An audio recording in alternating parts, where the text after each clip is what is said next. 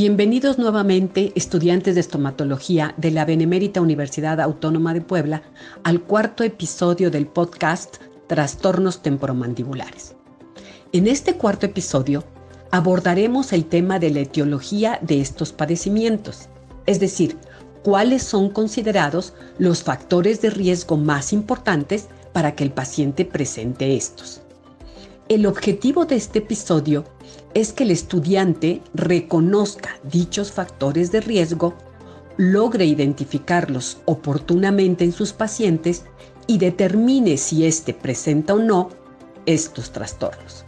Como ustedes recordarán, en el primer episodio mencionamos las generalidades del tema y en ellas vimos que los trastornos temporomandibulares son un conjunto de alteraciones, es decir, no solo es uno, sino varios trastornos presentes en un paciente.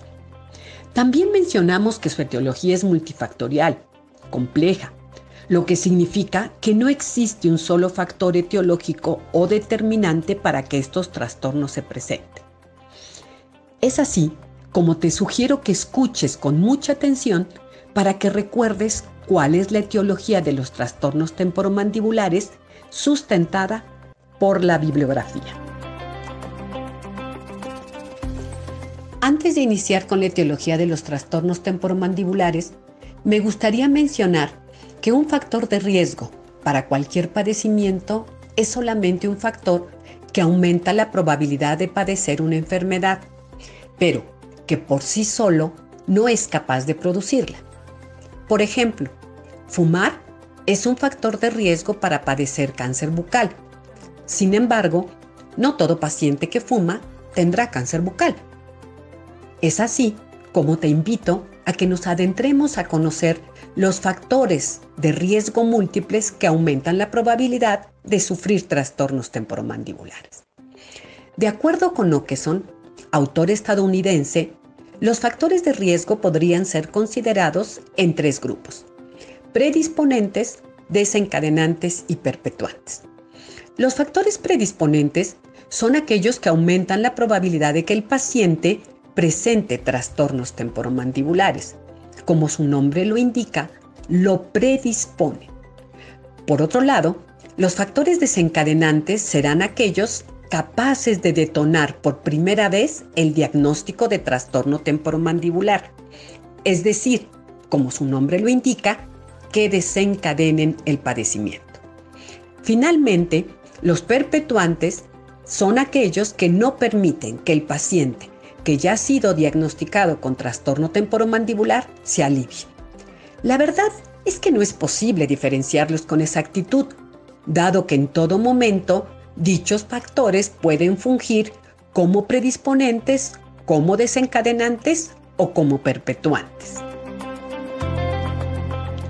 Si en algo están de acuerdo los investigadores expertos en el tema es que la etiología de los trastornos temporomandibulares es considerada multifactorial y de índole biopsicosocial.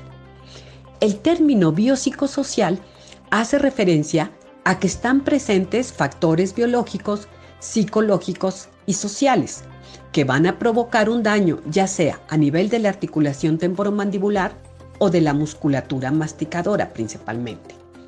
Los factores biológicos que son considerados dentro de la etiología de los trastornos temporomandibulares son múltiples y podrían agruparse para su estudio en locales y sistémicos. Y el primero de los locales que mencionaremos será la oclusión y sus alteraciones. La oclusión por muchos años fue considerada dentro de la etiología de los trastornos temporomandibulares. Sin embargo, la bibliografía actualizada establece que el papel que tiene la maloclusión como etiología de los trastornos temporomandibulares es mínimo y que más bien la maloclusión podría ser un resultado de un trastorno temporomandibular que padece el paciente y no la causa. Por ello, no es conveniente que el paciente que presenta trastorno temporomandibular se le indique realizarse un tratamiento de ortodoncia y se le prometa que esto resolverá sus trastornos temporomandibulares, porque seguramente no será así. Ahora, por otro lado, hay maloclusiones temporales que son ocasionadas por una restauración defectuosa, que representa un trauma oclusal y esto sí que es capaz de detonar un trastorno temporomandibular incluso en horas. Al paciente le dolerá la musculatura después de intentar ajustar dicha restauración. Por ello, es importante que el estomatólogo tome conciencia de esto para evitarlo a toda costa. El segundo de los factores biológicos son las alteraciones que sufre la articulación temporomandibular o la musculatura masticadora cuando recibe un trauma, ya sea externo, como golpearse directamente sobre la articulación o sobre el mentón o cualquier otra estructura facial, pero también podría ser un microtrauma, como el que se ocasiona el paciente cuando presenta conductas alteradas y repetidas como apretar o rechinar los dientes o la onicofagia y la realiza por espacios de tiempo prolongados.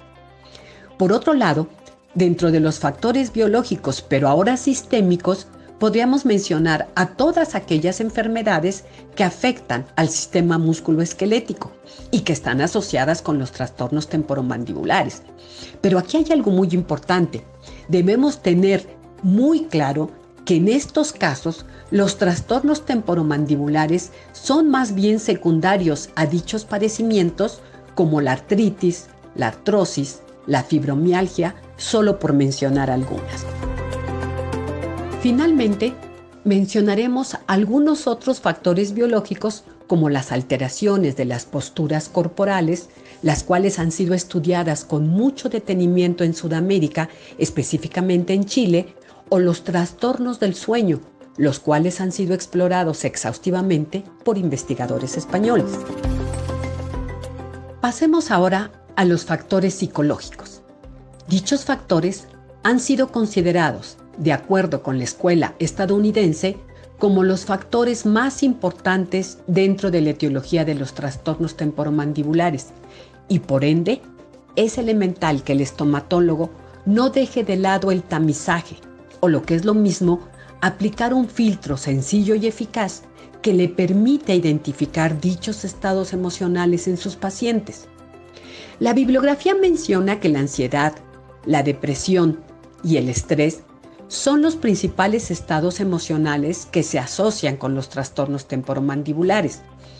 Estos generan en muchas ocasiones contracturas musculares importantes y sostenidas que serán capaces de lastimar al músculo y secundariamente lastimar el funcionamiento de la articulación temporomandibular. Adicionalmente, hoy sabemos que los estados emocionales negativos también generan vulnerabilidad en nuestros pacientes, lo cual favorece la aparición de muchas de las enfermedades dentro de las que figuran los trastornos temporomandibulares. Finalmente, hablaremos de los factores sociales, que si bien representan el eslabón más pequeño dentro de la etiología de los trastornos temporomandibulares, también es importante su evaluación y conocer su posible participación dentro de las causas. Las relaciones, ya sean personales, sentimentales o laborales, también contribuyen a la aparición de los trastornos temporomandibulares. Estudios realizados en todo el mundo han mostrado cómo los trabajadores que sufren de burnout o estrés laboral tienen frecuencias más altas de trastornos temporomandibulares. Igualmente, los pacientes inmersos en familias disfuncionales o con relaciones patológicas también tendrán mayor probabilidad de sufrir trastornos temporomandibulares. Pues es así como hemos llegado al final de este cuarto episodio en el cual revisamos la etiología de los trastornos temporomandibulares. Y espero que haya quedado claro que esta es compleja y multifactorial que demanda obligatoriamente conocer y actualizarse frecuentemente en el tema para reconocer cuáles son los factores que están fungiendo como etiología del trastorno que padece mi paciente específicamente. Recordemos la máxima que dice, existen enfermos, no enfermedades. Lo anterior significa que cada paciente padece la enfermedad de forma diferente y que es indispensable evaluar todos los aspectos biopsicosociales para identificar las posibles causas que detonaron o perpetuaron el padecimiento. Finalmente, queridos estudiantes, no quisiera despedirme sin recordarles que los trastornos temporomandibulares son muy frecuentes, que impactan la calidad de vida de nuestros pacientes. Por ello, me encantaría que de hoy en adelante no dejen de evaluar la posibilidad de que sus pacientes padezcan algunos de ellos. Así es como los invito para que escuchen el quinto y último episodio de este podcast Trastornos Temporomandibulares, en el cual hablaremos del diagnóstico y el tratamiento para estos. Hasta pronto.